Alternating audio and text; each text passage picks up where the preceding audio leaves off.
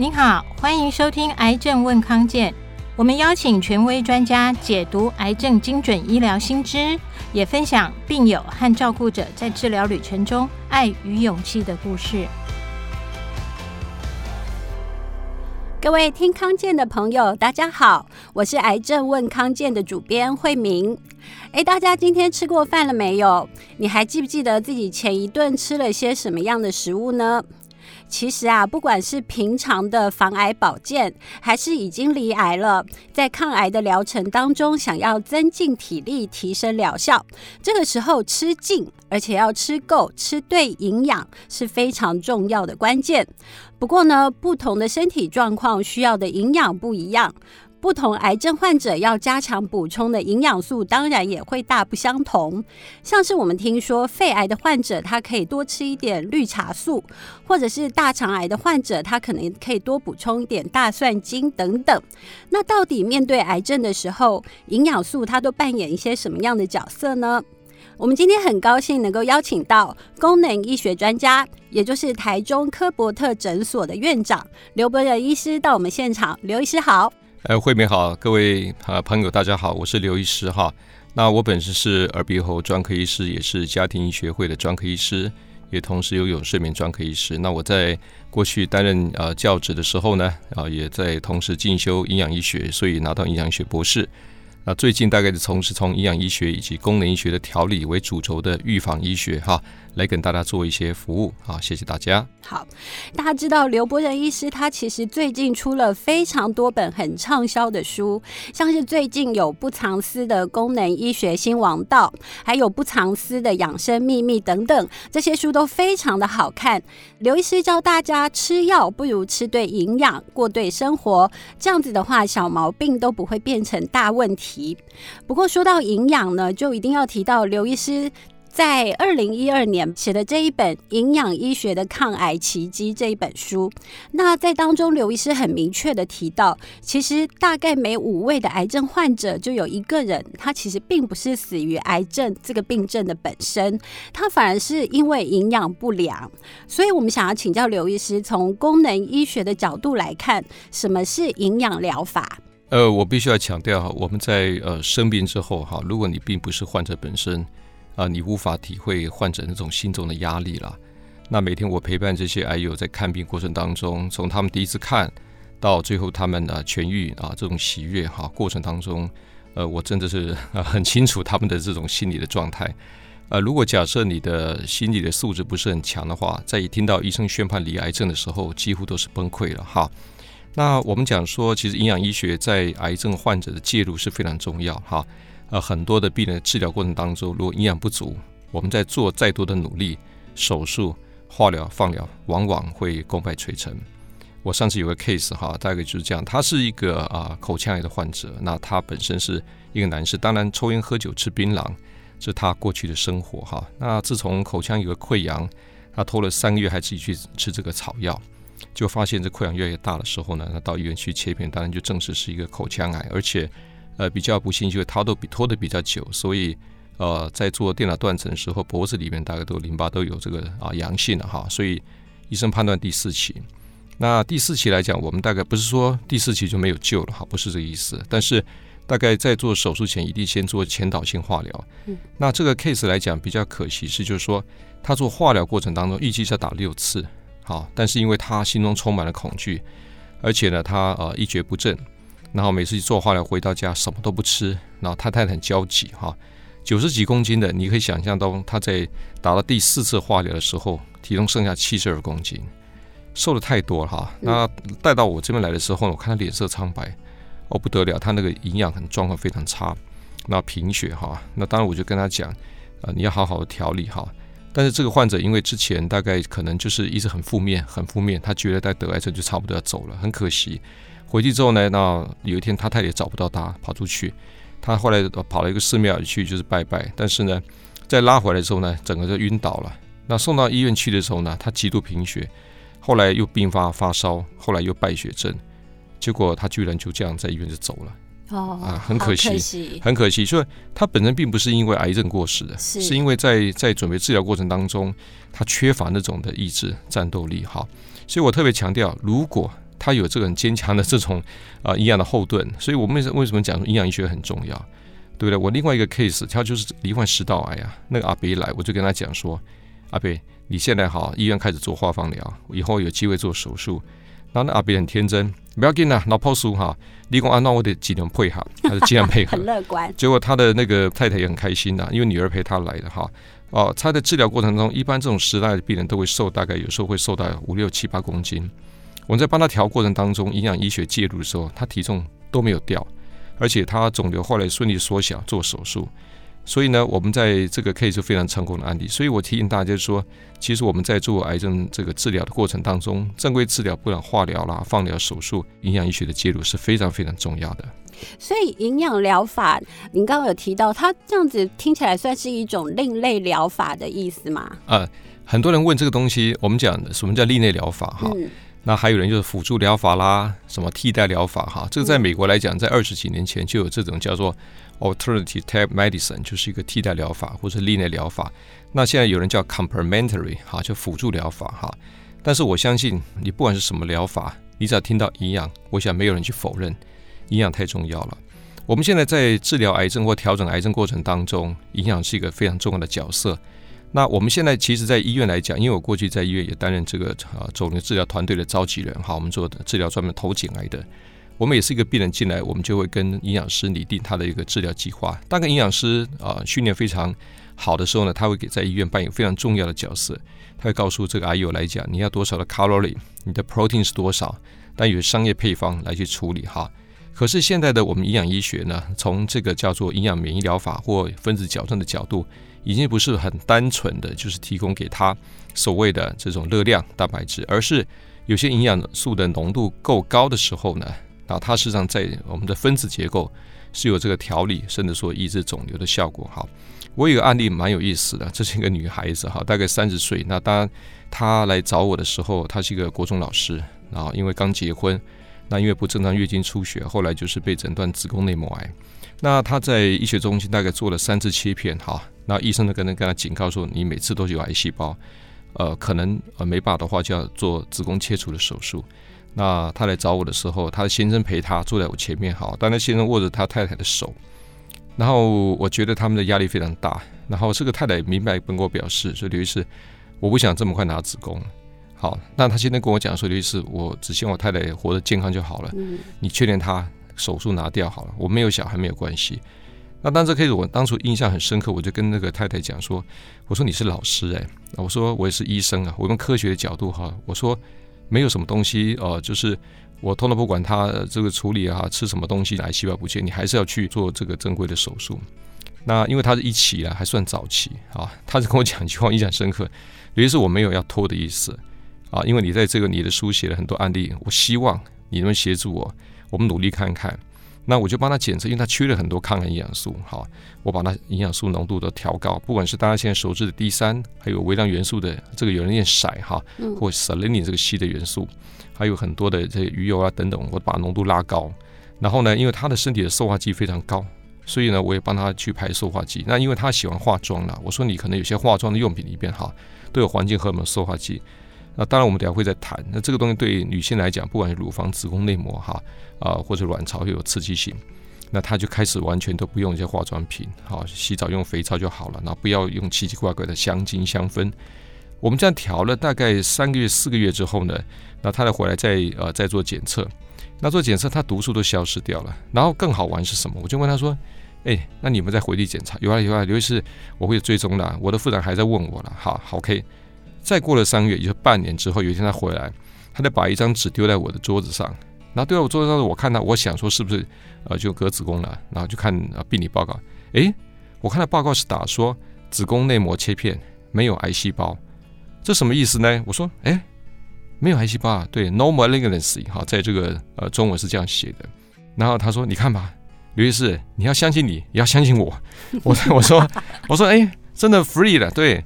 然后呢，我跟大家讲的好消息啊，这个女孩子后来呢怀孕成功，又生个 baby 了哈，恭喜恭喜！对，其实在我我在调这个女性，我大概会有一个取一个就，就但我我是怕很多的朋友说，哎呀，刘医生，你可以把那个癌症反转。我要讲的意思，第一个，这个是初期，第二个来讲，我们就是刚刚啊，慧敏问我就是这个营养医学记录有够高的浓度哈，这我们有我们的技巧。然后呢，可能在某种程度上来讲，就为他这个癌癌细胞清除了，所以这个我还蛮开心的案例哈。但这个就是我们在呃所谓的从热量或者卡路里来算，说营养介入来讲，事实上有更多的一些手段跟一个医学的知识、科学证据来处理啊，这是我一个很漂亮的案例。嗯，是。所以像刘医师临床上面建议这样子的营养补充，那对于有一些他其实可能是因为副作用，或是他本身身体状况不好，他就是吃不下，那这个时候营养疗法要怎么介入呢？嗯。我们大概在，尤其是在头颈癌、哈，在食道癌，还有在消化道癌症，这些人来讲，哈，他们几乎是是啊，这个食不下咽，吞不下去。那好，我们看很多的呃咽喉癌、食道癌的患者做完化放疗，他连喝口水都很困难。好，那当然有的时候在医院来讲，医生有不同的手段，譬如说会请他做一些小肠造瘘啦、胃造瘘，用这个管灌的仪式。好，那叫病人再插个鼻胃管，很多病人也不太愿意了哈。我们的医生的手段就业借由这种所谓管灌的方式灌进去，好，但是呢，如果我们在这些比较容易造成这些吞咽困难的癌症，在治疗过程当中提早营养介入的话，我常讲营养医学哈，在啊调整癌症来讲有四个面向，好，四个面向。第一个面向就是你既然打化疗了，做放疗了，你总不希望白打嘛。嗯，那营养医学有些浓度够高的营养素，它有 enhance 哈，就是一个促进化疗或放疗的效果。促进哦，好，嗯、我们呃医学上就是叫做增加它的敏感性，就增加化疗或放疗的敏感性，就增加它的治疗效果更好，更有效。对，没错哈。那第二个就是说，prevent 预防正常组织细胞的受损。我举个例子，譬如说，我们常常在这个做化疗的时候呢，有些人手会麻、会痛、掉头发、口腔溃疡。我们在积极的从一些高浓度营养素介入的时候呢，它可以保护正常的组织，骨髓的造血比较不容易造成贫血，白血不容易低下。第三个的目的是，就是蛮有意思的哈，就是我们在呃，现在都谈到免疫治疗了，啊，叫 immunotherapy。嗯。啊，免疫治疗来讲，其实在医院有免疫治疗的药物，甚至还有细胞治疗。当然，我们就不考虑这单价高的细胞治疗。但是在营养素有些浓度拉高的时候，它对于自然杀手细胞的活性，对于我们现在在免疫药物从一个叫做 PDL one 的这个抗 PDL one 的这个途径上来讲，都有效果，也就是营养免疫疗法。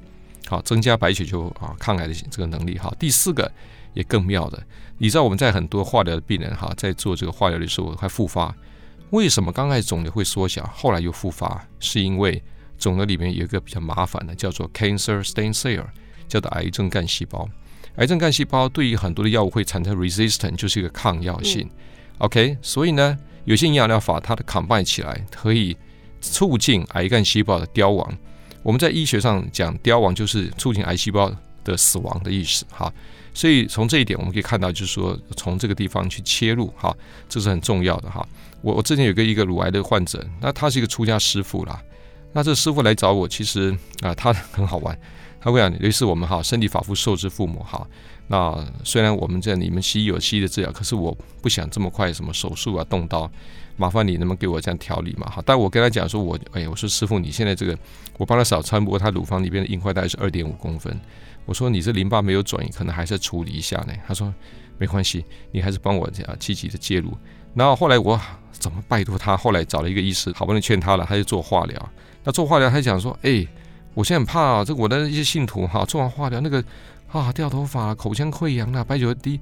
我说师傅，你配合我哈。结果在营养疗法帮他搭配呃的情况之下，他打了四次的前导性化疗，他肿瘤从二点五，后来帮助超音波，打到第三个疗程的时候缩到零点五公分，几乎看不太到。而且他他说我去住院啊，打化疗，旁边的人哈哦都很虚弱，他们看我奇怪，师傅啊，你那招来招去，看他好不没有？对对对。那这个师傅后来就在我们处理之下呢，很顺利完成化疗，那手术切完了，现在非常好。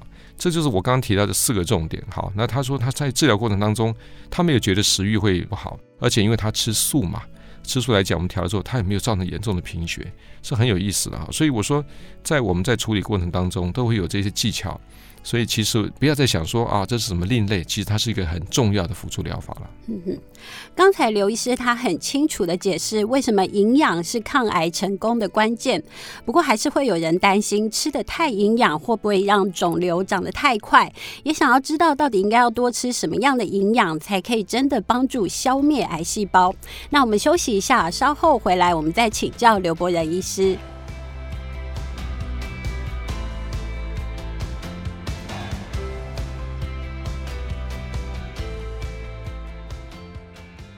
欢迎回到《癌症问康健》，我是慧明。刚才刘医师有提到，全面把营养照顾好，绝对都可以顺利的帮助抗癌。这个效果包括：第一个，它可以提升癌症疗程的效果；第二个，我们可以预防正常的细胞受损，减少副作用；第三个，还可以增加免疫细胞的抗癌活性；还有第四个，可以促进癌症干细胞的凋亡。好处真的很多。不过我们想问，真的有什么样的营养素可以帮忙消灭癌细胞吗？呃，其实我们这样讲哈，很多人说刘医生能不能吃什么食物啊，帮我体内这个癌细胞消除？那或者他听到有人就说，哎，我吃了什么食物哈，什么肿瘤消失哈？我常常问一句话说，你是从哪听来的？你听谁讲的？啊，很多一般人就说，哦，我不知道，我听谁讲的哈。记得道听途说是很危险的哈。那我是一个呃学科学的医师，我很重视证据哈。那当然，慧敏问我这个问题，说多吃哪些营养啊？真的有有帮助这个消灭癌细胞？它是一个宗教的，要很多，不是吃一个。好，刚刚你提到有人提到吃大蒜啊，可以预防这个什么大肠直肠癌啦。好，OK，那是一些单一研究。但是我不能说你已经有大肠直肠癌了，我每天要把大蒜啊磨成一堆大蒜汁喝，想把癌细胞杀死。我跟你讲，我真的碰到这种 case。我上海一个一个女孩子啊，大概是八年前的案例。这个女孩子也也是想一想蛮可惜的，她是乳癌哈。那她得到乳癌之后，她呃看了两家医院啊，然后呢啊医生都叫她开刀，她就是躲。那后来她看了网络的知识，就是说柠檬汁可以杀癌。结果她每天打那个柠檬原汁，你知道吗？哦，很酸哎。她居然有办法喝下去，而且她喝了大概一个月，后来找到我这边来。那我就跟她讲，你千万不要用这个方法。可是刘医师，那个不是很酸吗？可以把癌细胞杀死。然后还有我们就超音波一扫，我说你本来多少公分？他说本来是不是三公分？我说你吃了一个月一扫三点五公分，我一点都没有效。长大了耶。对，而且呢，我在看他牙齿，哇，糟糕，他整个牙齿的珐琅质全部都受损，被酸性腐蚀非常严重。哦、我说你你吃柠檬汁哈，这个原汁不但没有杀死，也把自己牙齿都破坏掉了，肿瘤还变大，就得不偿失哈。但是一般来讲，我们讲说对普遍性来讲。呃，第一个重点，我觉得哪些营养对身体很重要？第一个就纤维，就蔬菜，我会常常讲多蔬少果哈，因为水果甜度比较高了哈。蔬菜里面有大量的这什么植化素、纤维。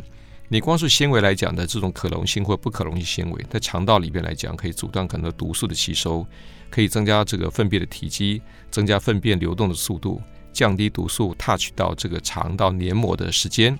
减少引起肠道黏膜的突变，这个是太多的论文告诉我们，都是纤维蔬菜的话，可以降低许多癌症的发生，啊，包括大肠直肠癌、胆囊癌跟乳癌，还有射物腺癌都是有好处的哈。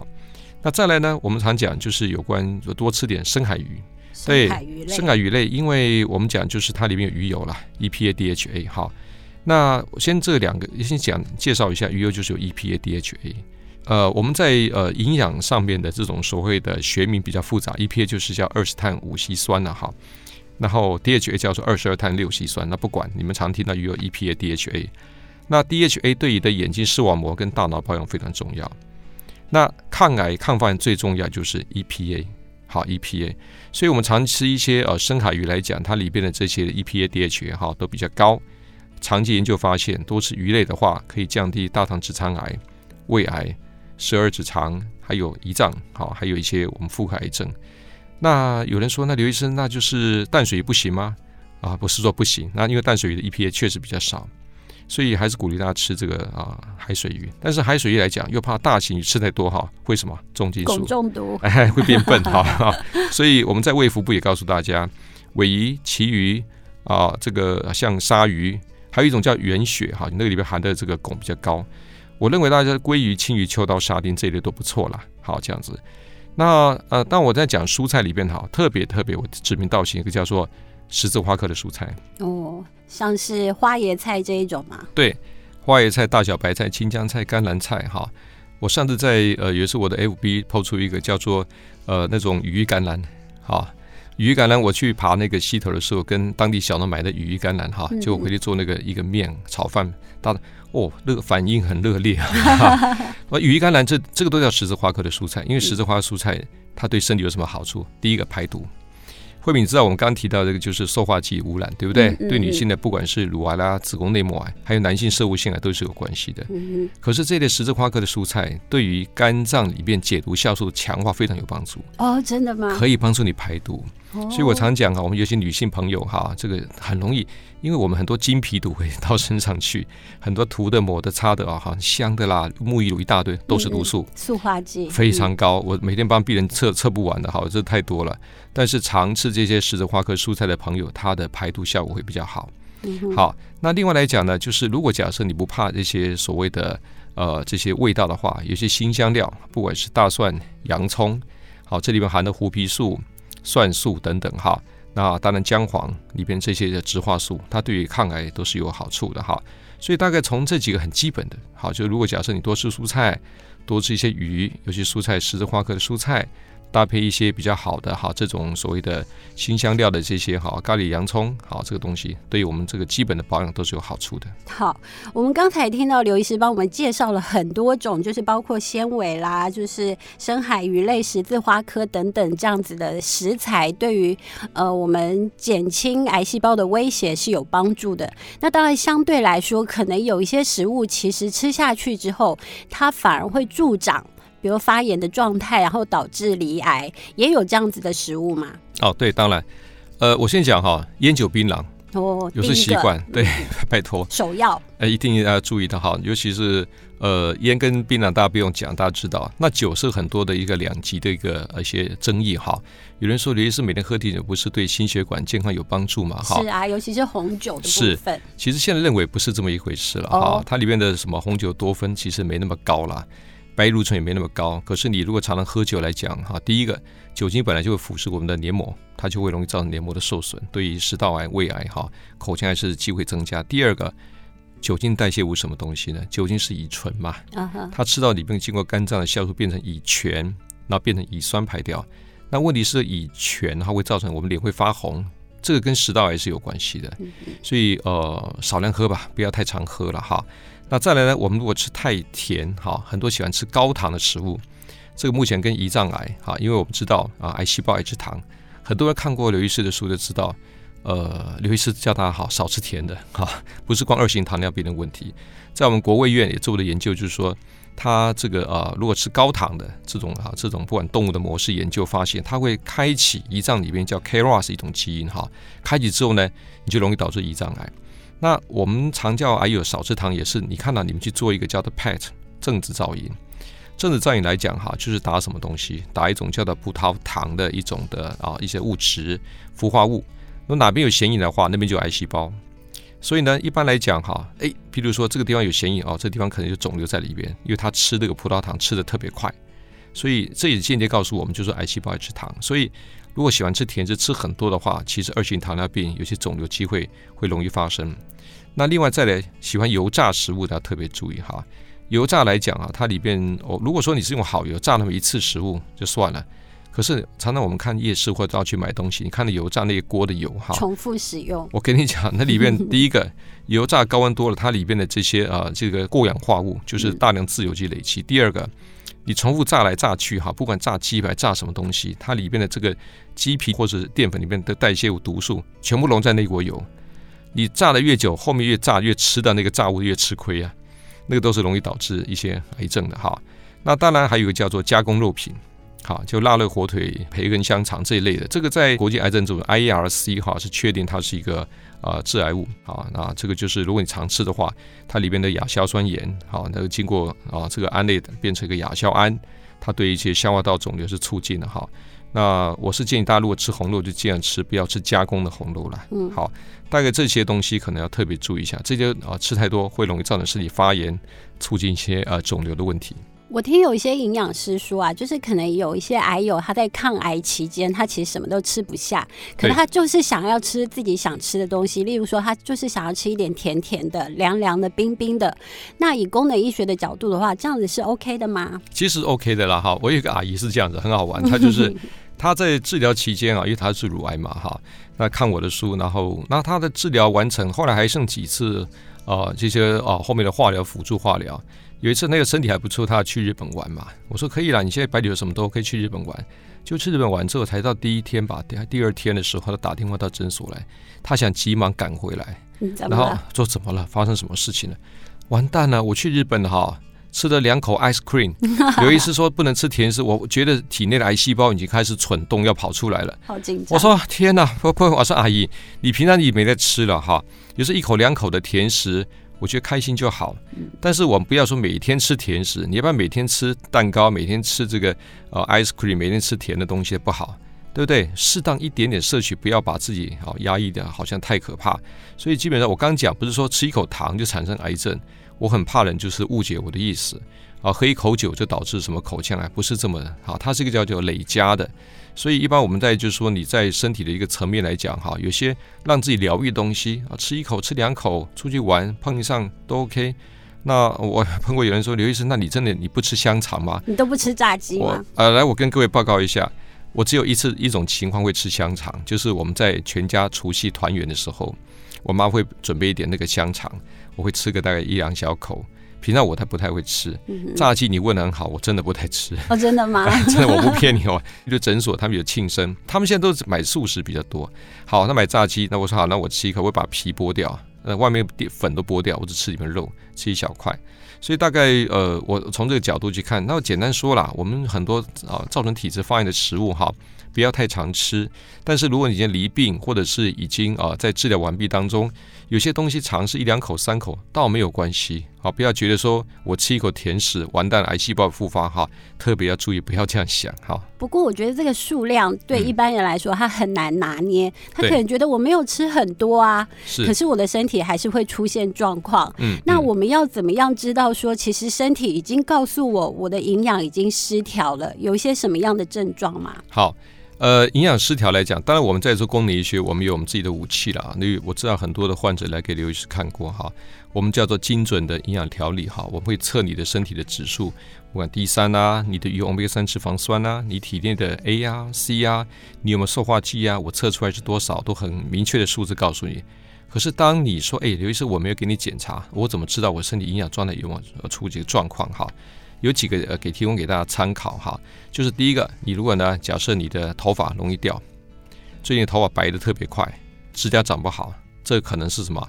缺铁、缺锌、缺蛋白质。哦，好多女孩子哈，就是来人好累，掉头发什么，头发变白了。我一看这个铁哈，铁蛋白一般我们在抽血大概都要至少四十，常常就二或三呢。我都以为是压力太大了。压力当然是另外一个话题，但是基本上很多营养补上去就好了。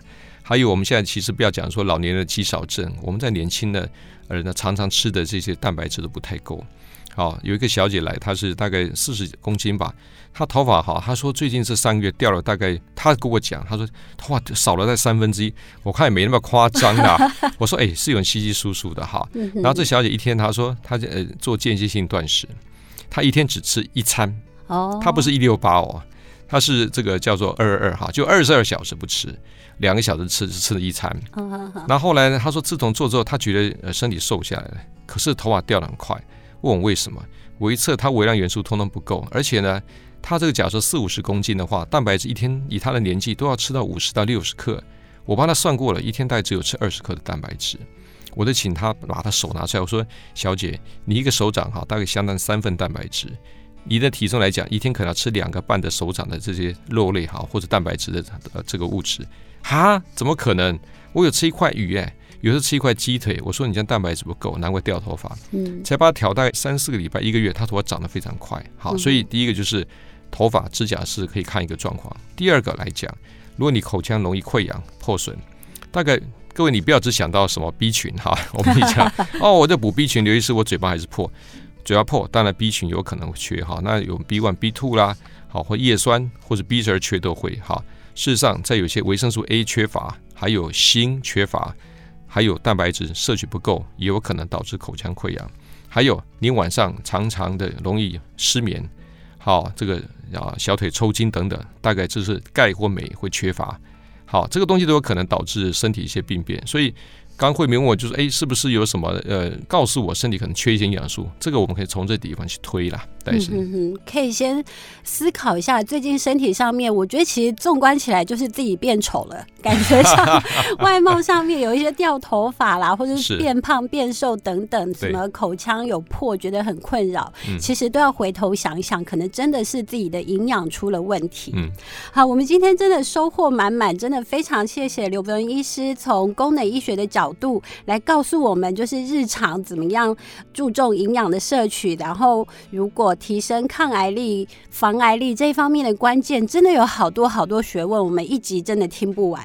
那最后还是要请刘医师以一句话帮我们做一点重点提醒。呃，简单说哈，吃对营养哈，上天堂；吃错食物，路边躺哈。